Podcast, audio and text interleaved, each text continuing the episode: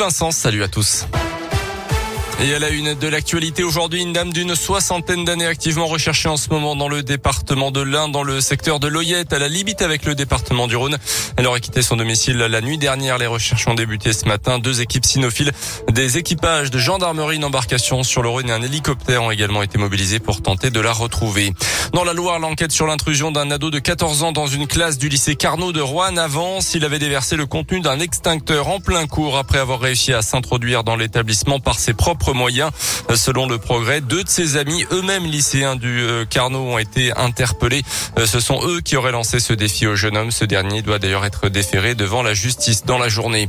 Jean Castex attendu dans la métropole de Lyon demain matin. Déplacement du Premier ministre sur le thème de la politique de la ville, accompagné notamment de Marlène Schiappa, ministre en charge de la citoyenneté. Il se rendra d'abord dans un commissariat du 9e arrondissement auprès des policiers de la BAC, ciblés il y a quelques jours par des tirs dans le quartier de la Duchère.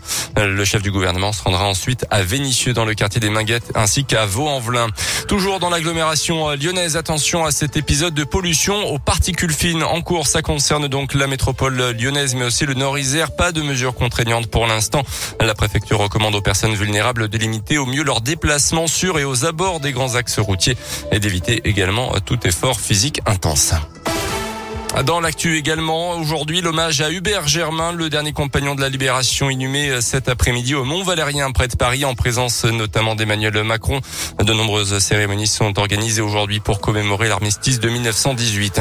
Deux individus recherchés en Mayenne suspectés d'être à l'origine de l'enlèvement début de semaine d'une jeune fille de 17 ans partie faire son footing lundi après-midi et on, on était sans nouvelles pendant 24 heures. La victime avait été retrouvée en vie mais en état de choc à 10 km du lieu de sa disparition avant de retrouver sa famille hier.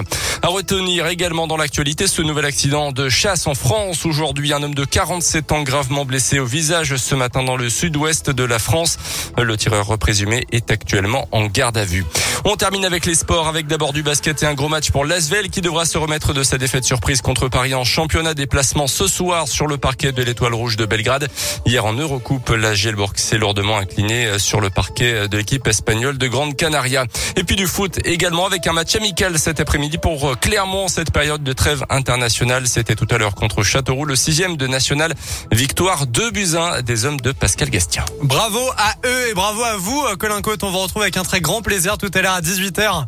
De même, plaisir. ça nous rappelle des souvenirs, Oh pour être oui. très très honnête Oh avec vous. Euh, on a fait de la radio il y a de cela quelques années, euh, tous les deux, euh, voilà, très tôt. Le, Ah, C'était pas si vieux que ça, mais bon. Oh, ah, si, quand, Quand même, même. ça commence à dater Ouais, un peu. c'est hein. vrai, c'est vrai. Ça fait au moins 3 ans, non Dans Oh, ces eaux-là 4 ans, ouais, même. 3-4 ans Bon, on Bah, compte plus les années. Voilà. Voilà, bah, ça. j'en ai presque la larme à l'œil. Voilà, Voilà. c'est faux ça. À tout à l'heure, 18h. À tout à l'heure.